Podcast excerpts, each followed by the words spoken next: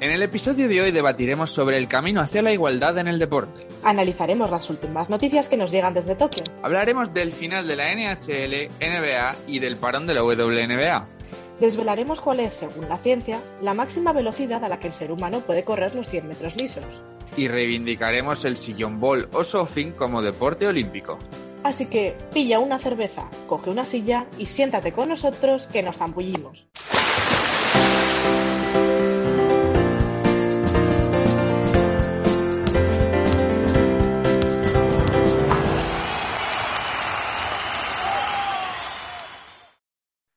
Buenos días, tardes y noches. Ella es Patricia Puente. Y él es Juan Turmo. Bienvenidos seáis todos a nuestro bar virtual. Bueno, como veis, hoy eh, tengo un cambio de compañero porque algunos se lo están pasando muy bien por el sur. No sé si estás por Toledo, por Granada o por... no sé dónde estás, Alberto. Pero bueno, hoy nos acompaña Patri, que ya estuvo aquí como invitada y viene a ver a ver qué hacemos, ¿no? Vamos a, improvisar un poquito. ¿Por qué no? Quiero decir, no hay mejor compañía que la de una misma. Bueno, eh, lo primero te vamos a te voy a preguntar un poco por, por este, este europeo de, tiro adaptado que ha habido recientemente, que nuestro, nuestro protagonista de deportista de la semana es campeón. Eh, qué ha pasado qué, o, qué cosas guays había en ese torneo que nos puedas contar. Pues aparte de evidentemente varias plazas olímpicas en juego, quizá las últimas para lo que es el arco adaptado, teníamos también un duelo bastante difícil entre nuestro, bueno, entre nuestro campeón y el favorito para ganar el europeo, y bueno, pues digamos que nuestro chico de categoría invidente se ha llevado el gato al agua y ha conseguido el oro europeo. Y además, no solo eso, sino que una buena amiga, Carmen, que tira arco adaptado también, ha conseguido el oro en. Ha conseguido, perdón, una plaza, una plaza olímpica en arco compuesto femenino. Así que realmente muy buenas noticias, la verdad. Qué guay, qué guay. Eh, mm. Claro, y los juegos los Juegos Paralímpicos son después, ¿verdad? Sí. Son en septiembre, ¿no? Me parece, o algo así. Claro, es que como no, mucho las fechas. no tienen tan buena cobertura como los Olímpicos, obviamente, eh, por desgracia. Poco hay ninguna. Bueno, este año parecía que sí, de hecho, eh, se anunció, lo, lo, dijimos la semana pasada, que la organización de Tokio había anunciado que eh, este año todo el equipo de periodistas al cargo de los Juegos Paralímpicos iba a ser eh, periodistas discapacitados también y que iban a tener allí un, un foco de trabajo internacional que les sirviera para, para conseguir mejoras en sus mundos laborales. Así que está guay, no sé, igual por ese, esa vía nos llega algo más de los Juegos Paralímpicos. Sinceramente no estaría mal, quiero decir, al fin y al cabo son deportistas olímpicos, independientemente de que tengan algún impedimento físico, visual o psíquico, quiero decir. Joder, y que no dejan de ser participantes en unos Juegos Olímpicos que han obtenido unas mínimas que, que son realmente, pues eso, superhumanos, vaya. Entonces creo que hay que darles también la cobertura más incluso, Más incluso que los deportistas olímpicos, porque, o sea, están allí eh, teniendo en cuenta incluso sus, sus discapacidades, ¿no? Sea cual Tienen una dificultad extra, efectivamente. Y, están ahí, eso sí que son superhumanos y lo demás, tonterías. Eh, bueno, vamos eh, poco a poco. Vamos a ir lanzando noticias. Yo voy a ir dando, dando cabeceras. Eh, simplemente titulares. Ya se comentará en, otro esto. Si quieres comentar algo de algo, adelante. y luego sí que te iré lanzando preguntas de, para poder debatir entre nosotros y así salir un programa majo e interesante. Vamos a empezar por el tenis porque, claro, la única noticia que hay es eh, que acaba de terminar Wimbledon. Mm. Eh, y bueno, Ashley Bart es la primera vez en bastante tiempo que el trofeo lo ganan los números unos del mundo. El mismo, el mismo torneo lo ganan los dos números unos del mundo, tanto la femenina Ashley Barty como, como, Djokovic, que es una bestia parda ahora mismo que... No es que vaya por el Gran Slam, que para quien no lo sepas ganar los cuatro grandes el mismo año, que ya lleva tres, de tres, le falta el US Open, sino que va por el Golden Slam, porque recordar que ni Roger Federer ni Rafa ni Dominic Thiem van a competir en los Juegos Olímpicos, con lo cual el camino al oro de Novak Djokovic, digamos que se facilita un poquito, ¿no? Golden Habría que verlo, sinceramente. Habría que verlo porque casualmente esta misma mañana he leído que quizá Djokovic tampoco se presente a los Juegos Olímpicos, entonces como que él mismo estaría planteándose también no competir y abandonar esa carrera por el Golden Slam. Hostia, pues sería un bombazo, ¿eh? Sería un, sería un gran bombazo. El, Golden Slam solo lo ha conseguido una persona en la historia. Y es Steffi Graf en los 80. Eh... Por eso llama la atención, quiero decir, es que es un hito importante en su carrera, encima en el estado de forma en el que se encuentra actualmente, que se esté planteando posiblemente abandonar los Juegos Olímpicos. Además que es, probablemente es probablemente lo que les falta al Big Three, porque el único que tiene el oro olímpico es, es Rafa, que lo consiguió en, en Pekín. Eh, claro, no lo tiene Roger, que sí que tiene el de dobles. Eh, y no lo tiene Djokovic porque en Río estuvo lesionado, si no recuerdo mal, y en Londres tampoco compitió por algo o cayó en... Puede que le ganara Murray en semifinales o algo así, no, no recuerdo exactamente. Pero no sé, yo, yo, hablo yo a título personal, si tuviese la oportunidad de eh, ir a por el oro o descansar y ir a por el US Open, que ya lo tengo, yo iría por el oro. Iría por el oro olímpico. Pero vamos. De cabeza. Como suelen decir, el oro olímpico dura cuatro años. El US Open en este caso te dura uno. Sí, sí, yo no sé, es es, es una decisión pues, como los, los Yankees de, de, baloncesto y todo eso, ahora que están renunciando todos a los Juegos Olímpicos, que sí que es verdad que este año lo entiendo porque están más cansados, el tema del COVID, las, la, el desplazamiento de las temporadas, o sea, este año lo puedo entender. Pero otros años que han renunciado porque no, es que no me apetece, tío, es el oro olímpico. O sea, me, me da igual cuántos anillos de la NBA hayas ganado. Es el oro olímpico. Sí, no es lo mismo. No, ni de, ni de lejos. Bueno, vamos a seguir adelante. Voy a dar cuatro noticias de baloncesto y te lanzo un debate, ¿vale? Venga. En cuanto a baloncesto femenino, eh, ya hay final de la Commissioners Cup, que para los que no sepáis lo que es, es como la Copa del Rey de, de baloncesto de la NBA, porque ahora han decidido que van a meter un torneo entre medias. Y es la Commissioners Cup y van a ser la Seattle Storm contra las Connecticut Sun.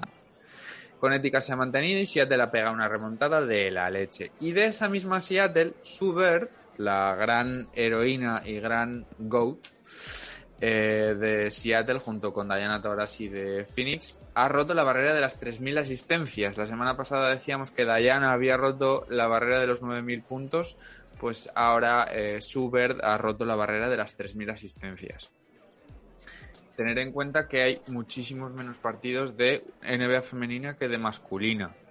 Entonces es un granito, ha llegado, es una barbaridad.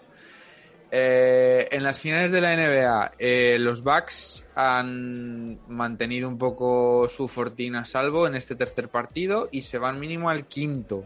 Con lo cual, eh, esto es una putada para los olímpicos, porque recordar que hay tres del equipo olímpico americano jugando las finales de la NBA y las finales de la NBA pueden llegar a acabar el día 22 de julio, siendo que el 23 es la gala de inauguración, es la ceremonia de inauguración de los juegos. Puede ser mm, muy, muy importante ese dato. Y luego, mm, así ya de esto. Los Wolves quieren a Ben Simmons a cambio de Ricky Rubio. Son imbéciles, ya está. O sea, es que no hay más que decir. Los Sixers van a ganar con Ricky porque Ben Simmons es un cono. Punto. Y ahora ahí viene el debate. Eh, la Federación Española de Baloncesto ha hecho un impulso bestial por eh, la igualdad de género en sus selecciones, eh, selecciones nacionales. Las federaciones española y francesa han hecho una, han desarrollado un, evento que han sido dos partidos jugados el mismo día. Las, los chicos primero, las chicas primero y las chicas después jugaron en Málaga España contra Francia y dos días más tarde se repitió el enfrentamiento al revés, las chicas primero, los chicos después, en París. Eh, fue un evento muy interesante, eh, dos partidos de baloncesto, cuatro partidos de baloncesto maravillosos. Eh, y aquí viene el debate. Mediaset solo compró los derechos de los chicos. Las chicas, gracias a Dios, pudimos verlas por teledeporte pero tan lejos seguimos, tan lejos seguimos de conseguir esa igualdad de cara a los medios. Porque, claro, yo, yo, pensaba que de alguna manera poco a poco se estaba igualando, pero después de ver esto ha sido como... o sea, es que, son dos partidos, que es que no te estamos pidiendo que cubras un torneo entero de, de, un mes, son dos partidos. Dos partidos que además vas a estar porque tienes que cubrir el de antes o el de después. Pues es una pena decirlo, pero así, así estamos a día de hoy. La igualdad, por desgracia, no existe y menos si hablamos de cadenas de televisión privadas, como puede ser pues, el caso del grupo Mediaset, ¿no? ¿Qué es lo único que se puede hacer en este caso? Darle las gracias a Teledeporte, darle las gracias a la televisión pública por, por lo menos, guardar ese espacio para las chicas. ¿Cuál es el problema, a mi juicio? Pues que evidentemente no vende tanto como el partido de chicos. Y es una pena que lo esté diciendo yo, ¿no? Que al fin y al cabo soy mujer. La cuota de ser que van a conseguir no se acerca, los anuncios que van a poder poner tampoco se acercan. Pero claro, es que tampoco se va a llegar a acercar nunca si no le damos una inclusión al deporte femenino dentro de la prensa nacional. Es que ahí estamos. Eso es lo que, hay que darle visibilidad, hay que darle visibilidad a la mujer que estamos hablando encima de un deporte mayoritario, no estamos hablando de, no sé, béisbol, tiro con arco, no, estamos hablando de un deporte mayoritario como es baloncesto, que muchas niñas practican, pues por ejemplo en el colegio o en el instituto, incluso en etapas no posteriores de la vida.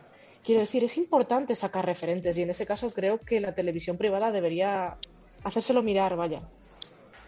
Yo es que creo que la, la, clave de, la igualdad la tienen ellos. Ya no el esfuerzo que puedan hacer las federaciones, ya no el esfuerzo que puedan hacer eh, las deportistas en sí, porque, por ejemplo, hablábamos al principio de, de la serie de esto, del, del, movimiento aquel que salió de la Federación de Rugby eh, por la parte femenina, del Quiero ser leona, ¿no?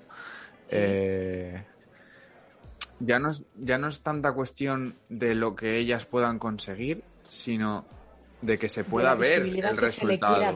Claro, si no, si no podemos seguir los equipos femeninos, eh, es que ya tampoco estamos hablando de la liga de, o, de, una segunda división, no, estamos hablando de, selecciones nacionales, ¿no? Eh, pues hasta ese punto hemos llegado, por desgracia. Es que no, no hay visibilidad y si no la das es imposible que, que crezca. Es como la pescadilla que se muerde la cola. Si no hay visibilidad, no hay referentes. Si no hay referentes, no hay práctica. Si no hay práctica, no hay visibilidad. Y por mm. tanto, ni puedes conseguir unos contratos dignos, ni puedes conseguir unos patrocinios al nivel que pueden tener los hombres, ni puedes conseguir nada, vaya. Y creo que en este caso sería importante. Pero a ver, tampoco puedes esperar mucho de un grupo cuyo principal atractivo son los programas del corazón y, de sexualidad, vaya. Sí, no, a ver, desde luego. Y yo la verdad es que tengo esperanzas, por ejemplo, en lo que ha hecho Nike con, con la con el rebranding de la WNBA, porque están vendiendo muchas camisetas, están llegando muy pocas a España. Eh, el otro día fui, de hecho, a una tienda de baloncesto especializada en baloncesto, porque vi que tenían camisetas de la WNBA en el, en el escaparate y yo voy detrás, quiero comprarme un par porque además me gustan mucho eh, los diseños y tal. Y joder, la camiseta de Taurasi es que es tío. o sea, es una, una de las mejores atletas de todos los tiempos y va a por su quinto oro olímpico. Quinto oro olímpico. O sea, a ver. que eso no es fácil, que tiene cuatro ya y tiene el quinto. Que, que, que quien diga que Estados Unidos no va a ganar el oro en baloncesto femenino está fumado. Lo siento mucho. Va por Ahora el quinto lanzo- oro olímpico. Ahora yo te lanzo la pregunta. Bueno, espera, ¿y- espera, espera, que lo acabo un segundo. personas- Que lo acabo un segundo. Que es que solo había tres diseños de camisetas distintas y solo en tallas infantiles. Perfectamente deprimente. Y es como, a ver, yo aquí no quepo. yo. Y claro, hay que, si las quieres hay que pedirlas a Estados Unidos. Y bueno, pues tanto dinero realmente mm, no tengo, tristemente, pero. Igual te sale más barato de lo que piensas, ¿eh? Ya lo he Pero mirado, ya. Es que yo 120, muchas cosas de Arco me las he pedido a Estados Unidos. 120 pavos por la camiseta. ¡Au! Duele, duele. No los tengo, Duele, no los tengo. Entonces, pues No, no, no, no. puedo hacerlo. ¿Qué vamos a hacer? ¿Qué pregunta me vas a hacer? No, que te iba a preguntar, que a ver, lo has dicho perfectamente, cuarto oro olímpico, camino del quinto, pero si salimos de gente con conocimiento especial en baloncesto femenino, tú dices el nombre de esta jugadora y cuántas personas la reconocen. Pocos. Muy pocas. Efectivamente. Volvemos al suerte- tema de la visibilidad. Por suerte en Estados Unidos, cada vez más. Cada vez más porque eh, los, los chicos están ayudando mucho porque hace desde hace ya unos años, eh, claro, porque normalmente la WNBA se juega cuando la NBA no se está jugando, se juega pareja, ¿vale? O sea, se juega en, en off-season. Y entonces eh, los chicos van mucho a ver a las chicas y están todo el rato en, en- en primeras filas y, y a raíz de ahí ha habido un boom muy importante y hay un apoyo por parte de la liga masculina a la femenina también porque son parte de la misma empresa. O sea, lo que es la NBA también lleva la WNBA. Entonces, yo creo que hay un foco de crecimiento deportivo y de igualdad muy importante que es eh, en el baloncesto en general a nivel global. Creo que lo que podría hacer, por ejemplo, el tenis de equiparar, que es que el tenis está ya ahí. O sea, el tenis tiene todos los torneos grandes ahí, lo tiene a huevo. Solo tiene que equiparar los, los premios. Solo tiene que equiparar los premios. Pues Uf, sí, efectivamente. Puf, qué desastre. Pero bueno, eh, ha sido dar con el kit de la, que- de la cuestión. Es- Y ahí está, el, el baloncesto yo creo que tiene, que tiene ese poder ahora mismo en las manos, sobre todo por lo que está Mm. pasando en esta, lo, lo que se está haciendo en Estados Unidos y debería pegarse aquí a Europa eh, de una manera más. Este año es la primera vez que he leído en las noticias, en la prensa, noticias de la Euroliga femenina y se lleva jugando años. Ya era hora. Ya era hora. Ya era hora. Ahora esperemos que se mantengan A y que poco a poco pues se le vaya dando la visibilidad que merece. a ver, a ver qué pasa. Bueno, eh, vamos a seguir un poco para adelante. Voy a lanzar así un par de noticias en cuanto a rugby. Es importante una noticia que ha surgido que eh, va a haber un torneo de franquicias a nivel europeo bajo. O sea, seis naciones B, ¿vale? Eh, España va a mandar una franquicia que se van a llamar eh, los Castilla y León Lions o algo así, no sé. Que van, sí, porque van a jugar eh, jugadores de Valladolid, de los dos equipos de Valladolid y de Burgos. Y entonces Qué horror de nombre. se va a llamar Castilla y León algo, no me acuerdo, no me acuerdo del nombre. Pero vamos, son unas franquicias que lanza Portugal, España, Bélgica, Países Bajos, Rusia, que lleva dos franquicias, Georgia e Israel. Lo de Israel duele, hay que decirlo. Pero bueno. Eh, Sí, porque muy europeo, europeo. En fin. Lo que no sé es, todavía no se, ha- no, no, no se sabe todavía si va a ser a nivel eh, masculino y femenino o solo masculino de momento, el primer trial, y luego llevar al femenino. Pero bueno, eh, cuando salgan más noticias de la European Super Cup, eh, sabremos alguna cosilla más. Luego, eh, de la gira de los Lions nos llega la noticia pues de, la lesión de Finn Russell y la inclusión de Marcus Smith, que lo siento, llevo toda la temporada diciendo que Marcus Smith tenía que jugar con Inglaterra y jugar con los Lions. Al final me habéis hecho caso. Ya está, fin, ya está. No, no, no hard feelings. No hard feelings. Eh, pero bueno, la verdad es que es un chaval de 20 años que lo ha ganado absolutamente todo en los últimos cuatro meses. Entonces, eh, o sea, tenía que estar ahí. Luego, ha acabado la NHL y curiosamente, y esto puede que puedas comentar y tal, en pleno COVID hay un equipo que ha ganado las dos Stanley Cups que se han jugado. ha ganado el año 2020 y ha ganado el año 2021. ¿Cómo lo han hecho? Con todos los positivos, con todos los protocolos. Es un misterio. Es un misterio, pero... Te lo resumo en dos palabras. Venga. con arte. con arte se vence todo, que decían Lope de Vega. Eh, sí, no, desde luego algo, yo creo que han hecho un pacto con el diablo o algo para mantenerse sanos porque, porque bueno, es, muy raro, pero bueno, ahí están los Tampa Bay Lightning, han ganado dos eh, Stanley Cup seguidas. Pat Maroon, jugador de los Tampa Bay Lightning, ha ganado tres porque venía de un traspaso del equipo ganador del año anterior. Y bueno, eh, tenía aquí una pregunta para Sergio muy graciosa por aquello del fútbol americano.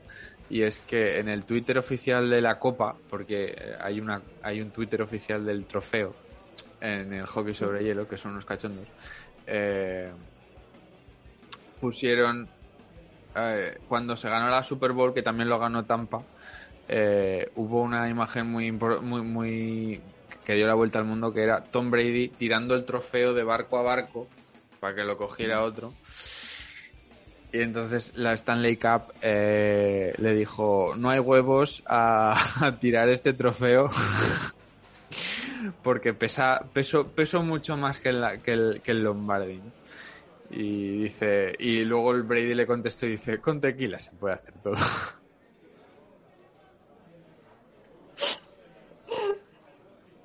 La verdad es que estuvo gracioso ese día en Twitter, eh, todos ahí atentos y estuvo más que interesante. A la respuesta. Pero bueno, vamos ya a los Juegos Olímpicos. Vamos a los Juegos Olímpicos porque hay mucho de lo que hablar. Eh, de momento, a puerta cerrada, ¿te sorprende o no te sorprende? En absoluto. Sinceramente, estamos viendo nuevas variantes de COVID, estamos viendo que medio controlamos la enfermedad y se nos vuelve a descontrolar. Es quizá la opción más prudente que puede haber aparte de la cancelación. Entonces, a mí está claro. Esto tenía que celebrarse a puerta cerrada o no celebrarse.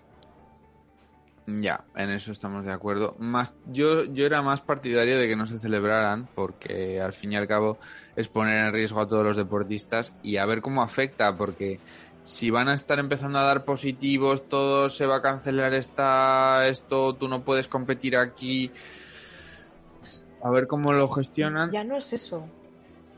Viene un poco al hilo de lo que se ha comentado antes, ¿no? Estamos hablando de que las temporadas se han tenido que adaptar ya no solo por la pandemia, sino por la celebración de los Juegos Olímpicos. Hay clasificatorios para los propios Juegos Olímpicos que se han cerrado hace una semana, o que incluso puede que haya alguno que todavía se esté celebrando. No sabemos cómo puede afectar un positivo. Sinceramente, para mí es una idea descabellada que estos juegos sigan adelante, ¿no? Pero entiendo pues que hay muchas esperanzas, mucho dinero, muchos, no sé, con tantos puestos en medio, ¿no? Y evidentemente tienen que salir adelante. Sinceramente, entiendo que haya gente, que haya ese goteo de deportistas que están negándose a participar, porque por mucho que se intente garantizar su seguridad, tampoco puedes garantizarla del todo, tampoco puedes ver cómo van a afectar en tema de lesiones, en tema de rendimiento la temporada que viene. Es que estamos, no sé, caminando sobre una cuerda, no sabemos qué puede pasar, si se puede romper, si se puede doblar. Es pensarlo todo innecesariamente, vaya. Ya. Bueno, lo que te he dicho, por ejemplo, hay tres jugadores de la NBA que todavía están en competición porque están jugando a las finales y podrían acabar el mismo día de antes. Y están en la lista de Estados Unidos. O sea, están para, para, jugar por Estados Unidos en, los Juegos. Eh, ahí estamos. Pero bueno, Entonces, eh, termina la temporada, al día siguiente van a los Juegos Olímpicos y cuando acaban, ¿cuánto tiempo tiene de descanso hasta que vuelva a empezar la liga. Es que es Sí, sí, sí, es, es, una, una, pasada. Eh, bueno, eh, dime que viste el vídeo de la señora japonesa que intentó apagar la llama olímpica con una pistola de agua. No lo he visto y sinceramente tiene que ser brutal. Por favor, es maravilloso. Es una señora que decide protestar contra los Juegos Olímpicos porque hay un movimiento de protesta muy grande entre, entre el pueblo de Japón porque no quieren que se celebren los Juegos porque están en pleno pico de contagios y lo están pasando muy mal. Eh, entiendo. Y hay una señora que está viendo el relevo olímpico, va pasando la, la, la antorcha, saca una pistola de agua y empieza a hacer así. Y la para la policía y, todo, y le echa la bronca y la señora ahí, todo, todo, amable diciendo, pero es que... la verdad es que el vídeo eh, no tiene desperdicio. No tiene desperdicio. Tendré que verlo, tendré que verlo. Luego, te, lo, luego te lo paso, porque es una está muy divertido. Pero bueno, así está Japón. O sea, es que es, que es para llegar... Los, los japoneses son amables hasta para intentar apagar la llama olímpica. O sea... Pero bueno. Idiosincrasia lo llaman. Otra noticia importante es que el COI, eh, a raíz de una protesta y una recogida de firmas entre los atletas olímpicos, ha flexibilizado las normas que prohibían desde 1968 eh, hacer cualquier tipo de reivindicación social o política en el marco de los Juegos Olímpicos. Esto está bien. Esto está bien porque estamos en un momento, pues la NBA ha sido foco total de, de, lucha por los derechos civiles en Estados Unidos, tanto por el racismo como por la, por la igualdad. Eh, y es un momento en el que los deportistas eh, tienen una voz que deben utilizar como y, rompiendo un poco la prohibición del fútbol, lo que les está pasando a los tres futbolistas eh, ingleses que fallaron los penaltis en, en, la final del otro día y, a acto seguido fueron víctimas de unos discursos y actos racistas bastante salvajes. Eh, esto hay que tienen el foco y tienen la plataforma entonces que el COI por fin haya flexibilizado esas normas. Eh, básicamente pueden hacer cualquier tipo de reivindicación antes del partido o durante, en modo de gestos y tal, salvo en el podio. En el podio no pueden hacer absolutamente nada de reivindicación. Esa es la norma que ha aprobado el COI. Eh, supongo que para evitar una nueva una nueva imagen como la famosa de los dos deportistas eh, estadounidenses en el podio en, los Juegos de México. Eh, pero bueno, yo creo que esto es un paso adelante también. ¿Tú qué opinas? Pues opino que evidentemente esto es un arma de doble filo, que mientras sirva para dar voz a gente que la pueda necesitar, todo correcto.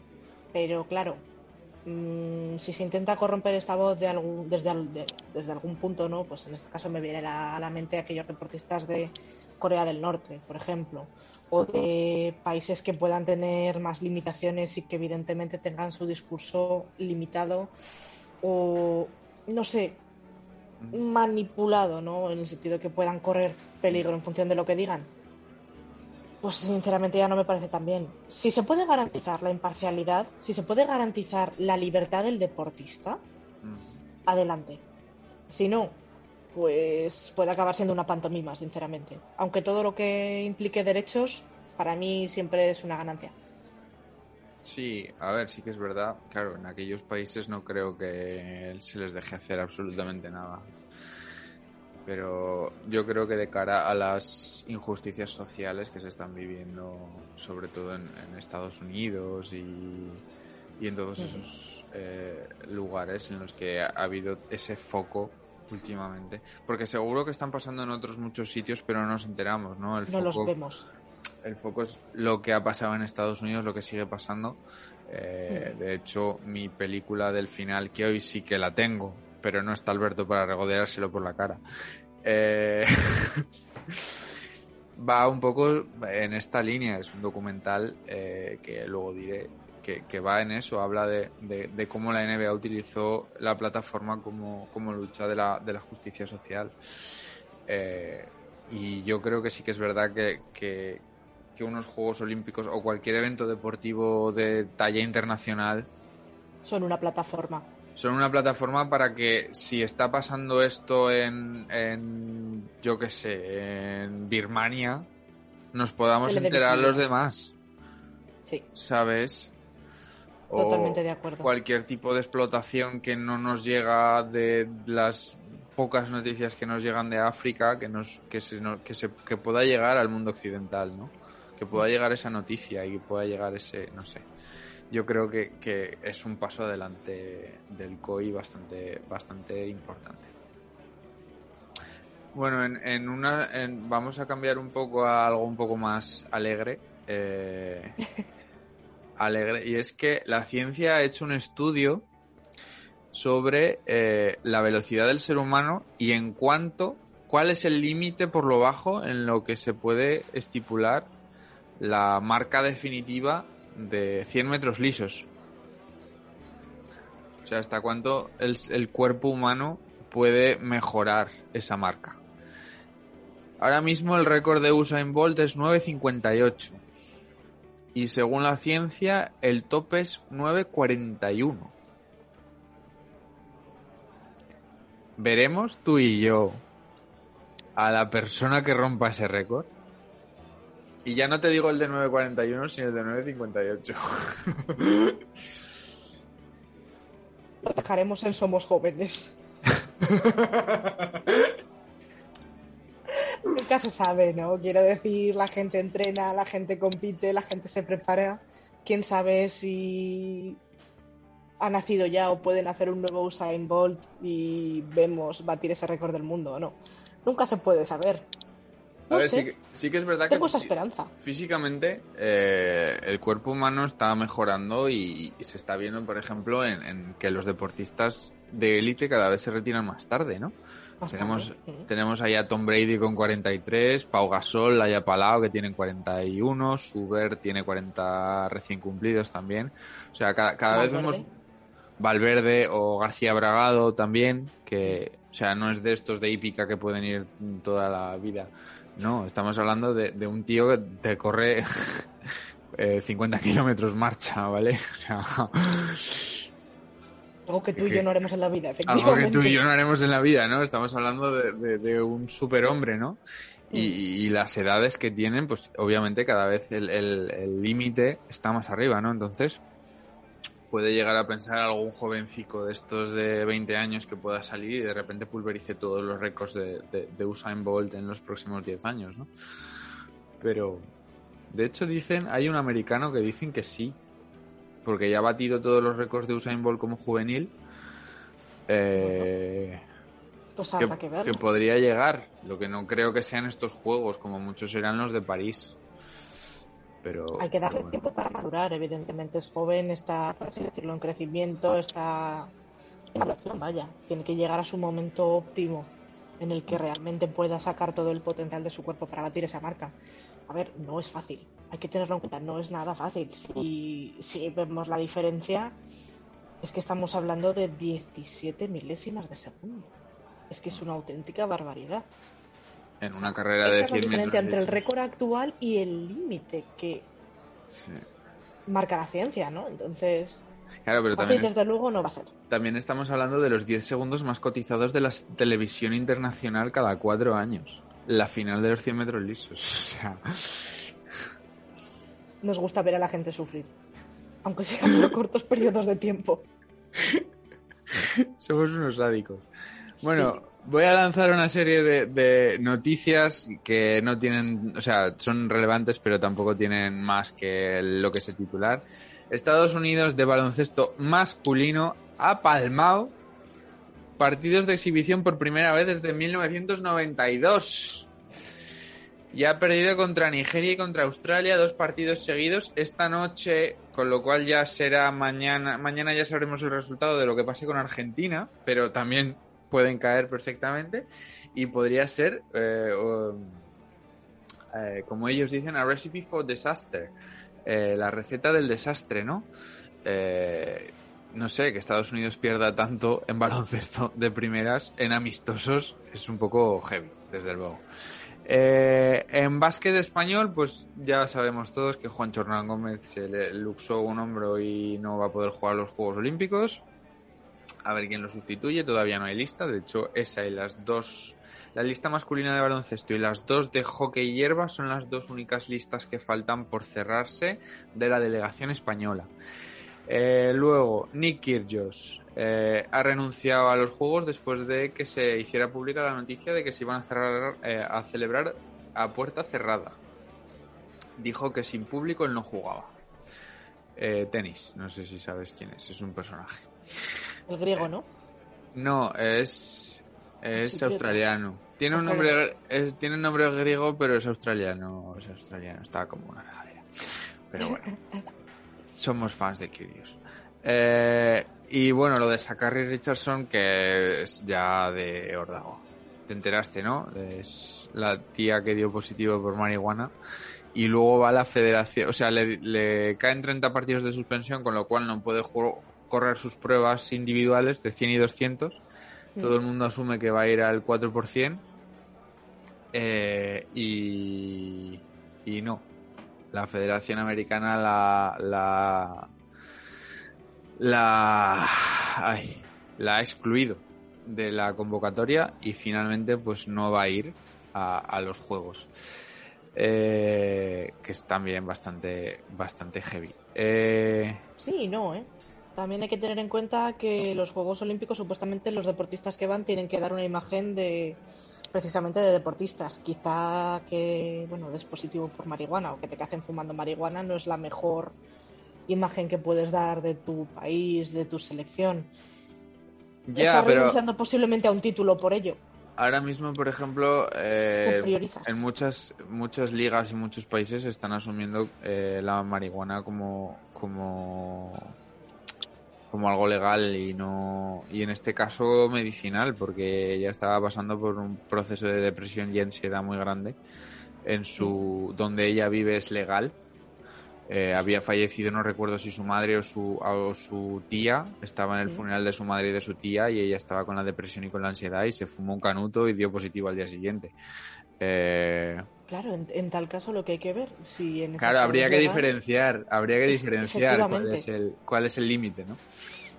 Ya no cuál es el límite, sino es que estamos hablando de un país con multiplicidad de estados, con multiplicidad de leyes y claro, sí que es cierto que para algo está la ley antidopaje, pero no sé, no debería ser lo mismo como hemos mencionado un uso terapéutico que un uso recreativo. Y no y tampoco creo que la marihuana cuente como doping porque como mucho te resta los te resta los las capacidades, no te las suma.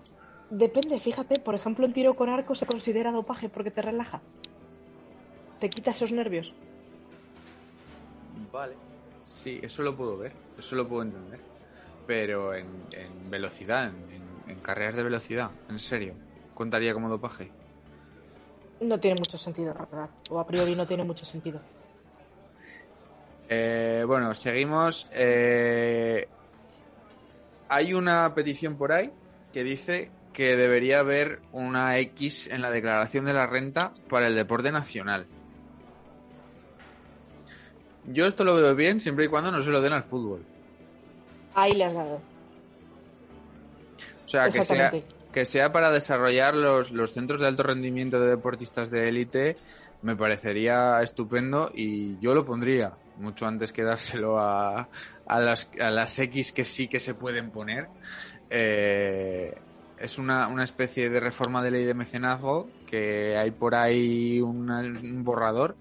No se sabe si va a fructificar o no, pero a mí no me parecería mal para desarrollar atletas y deportistas de élite de deportes minoritarios.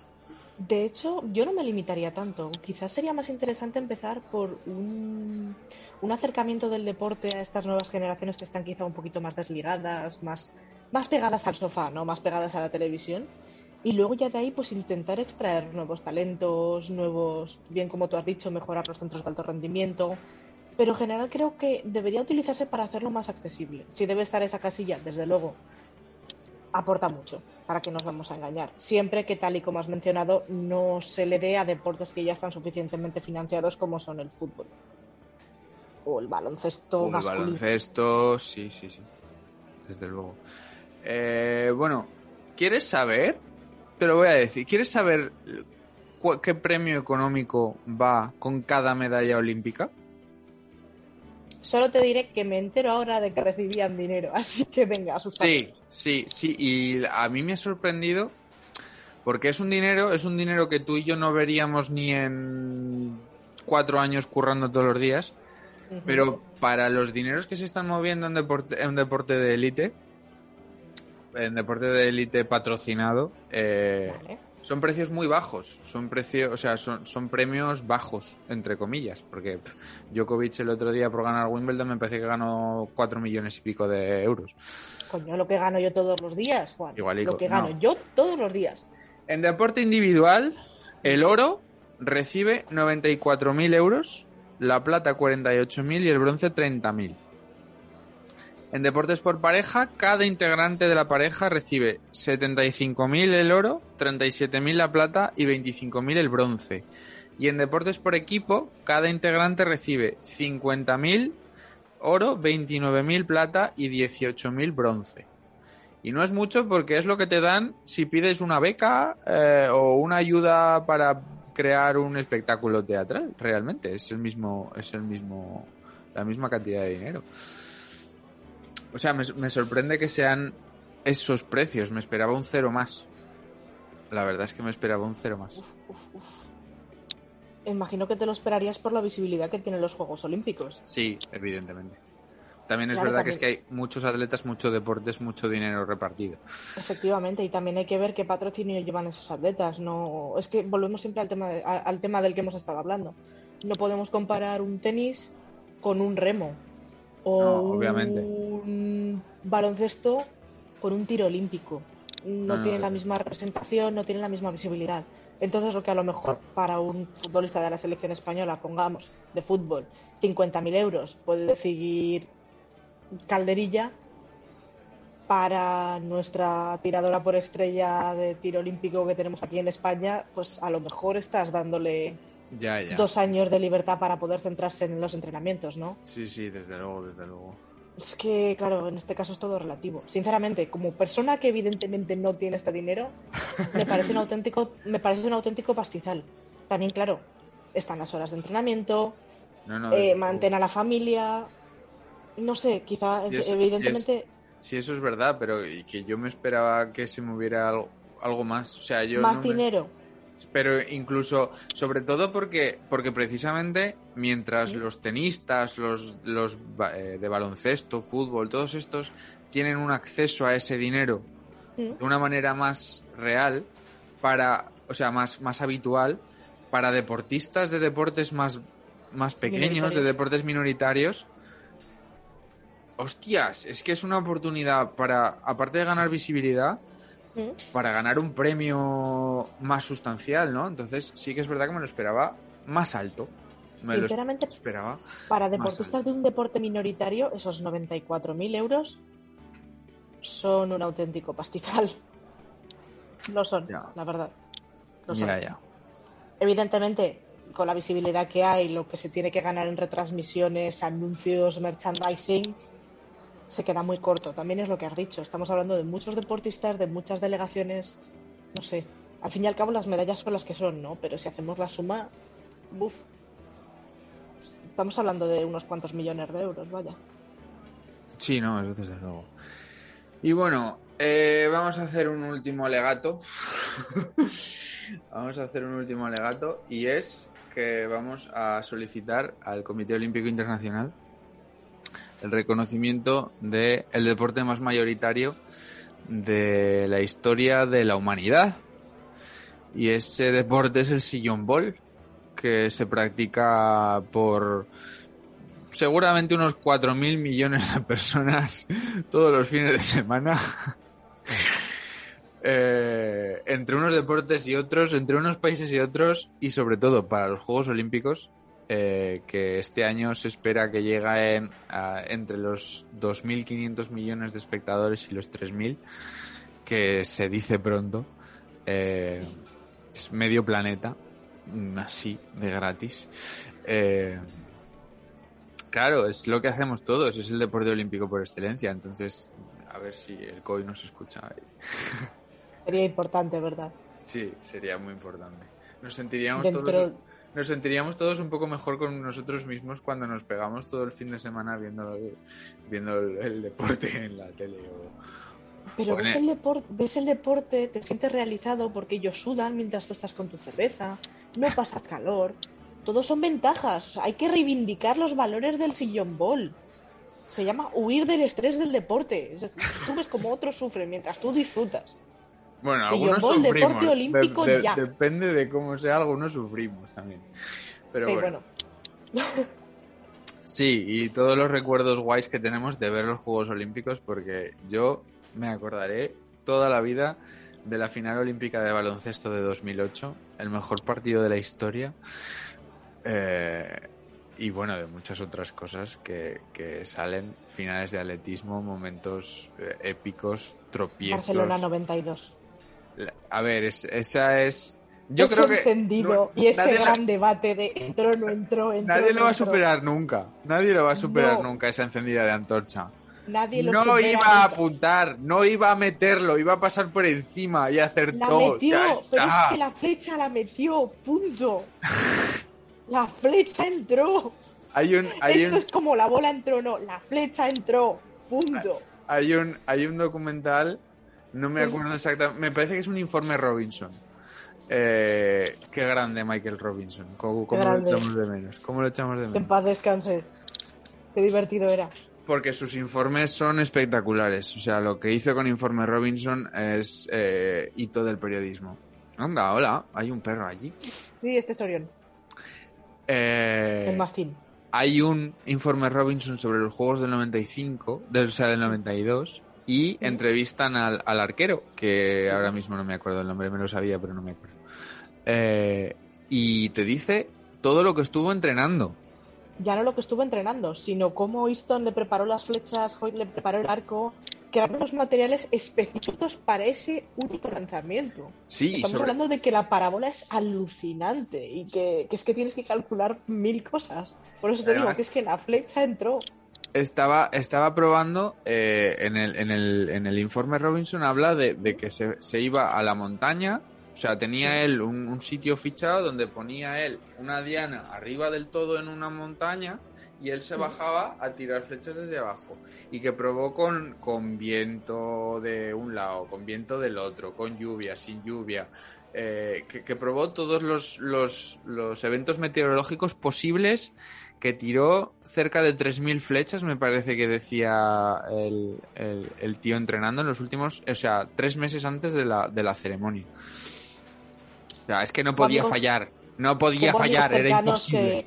tengo amigos cercanos que lo conocen personalmente y efectivamente, eso es lo que nos ha contado, todo el entrenamiento que hubo, toda la preparación de material, es que esa flecha no falla. Y mira que yo, antes de empezar a tirar con arco, tengo que reconocerlo, era detractora de esta teoría. Para mí la flecha salía por fuera y caía por ahí porque dice, se ve una llamita, ¿no? Sí, sí, sí, sí. La realidad es que no. Es que esa flecha hace... se evapora. Se vaporiza por, el, por el fuego. se vaporizó de la llamarada el espíritu olímpico, ¿no? Quiero decir, yo en el 1992 no había nacido y sin embargo ahí tengo ese recuerdo. Yo tampoco, pero sí. O una pequeña, una pequeña anécdota. Yo aprendí a nadar gracias a Atlanta 96. Porque vi los saltos de natación, ya no las carreras, sino los saltos, y llegué feliz de mí con añito y medio a mi primera clase de natación y por supuesto mi cerebro pensó que yo sabía nadar y salté de cabeza a la piscina, oye. Tal cual salté, tal cual me recogieron, ¿no? Pero sí, son momentos que se quedan grabados en la retina. Y esto nos ha pasado a tantos por A por B. ¿Verdad? Es, sí, sí. Yo. Sí, ha cogido historias, un frisbee. Historias de estas. Yo me apunté a esgrima por primera vez también por, por Atenas. Atenas o Pekín, no, me acuerdo exactamente cuál de los dos, pero no, Pekín, el, eh, hubo un bronce en Pekín muy, muy importante, Pirri, Fue por ahí, fue por ahí. Además me apunté a sable, sí, está, va por ahí la cosa. Pero sí. Anécdotas. Anécdotas. Anécdotas de Yayos. Anécdotas olímpicas, anécdotas olímpicas. Eh, pero bueno, eh, vamos a ir cerrando, que al final iba a ser esto de media hora y llevamos una hora y pico. Está súper guay. Me matan. Bueno, poco a poco. Primero acabamos y luego te matan. Eh, Vale, lo veo. Nombre del documental que os he dicho antes, eh, El día que el deporte se detuvo. Eh, lo tenéis en HBO y cuenta paso a paso eh, todo lo que ocurrió en las grandes ligas americanas, especialmente la NBA, porque el, el protagonista es, es Chris Paul, eh, durante, desde eh, antes del parón por COVID y durante todo el parón, el reenganche, toda la ju- injusticia social, eh, el asesinato de George Floyd, el asesinato de Jacob Blake, eh, todo, lo cuentan absolutamente todo. Y está muy interesante porque ahí ves, te das cuenta realmente de la plataforma real que es el deporte de élite si lo, si lo saben usar. Y es muy, muy, muy interesante. Así que nada. Eh, Patri, muchas gracias por sustituir a Alberto. No podría haber Y hecho por esto contar sin ti. conmigo. No podría haber hecho esto sin ti. Y bueno, nos vamos a ir viendo este mes bastante a menudo, porque como vienen los juegos, eh, vamos a, nos vas a ir contando cómo ves la competición de tiro. Eh, y bueno, vamos a estar Tengo que pendientes. hacerme apuesta, tengo que hacerme apuesta. Tienes que no se me olvida.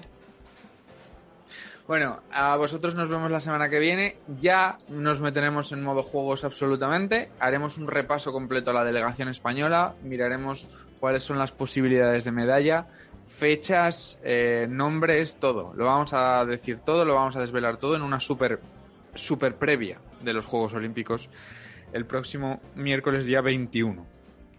¿Vale? Hasta entonces, eh, cuidaros, vacunaros, que ahora ya creo que podemos pedir cita a todos, así que eso, pedid cita y vamos a, a salir de esto y que el espíritu olímpico nos acompañe.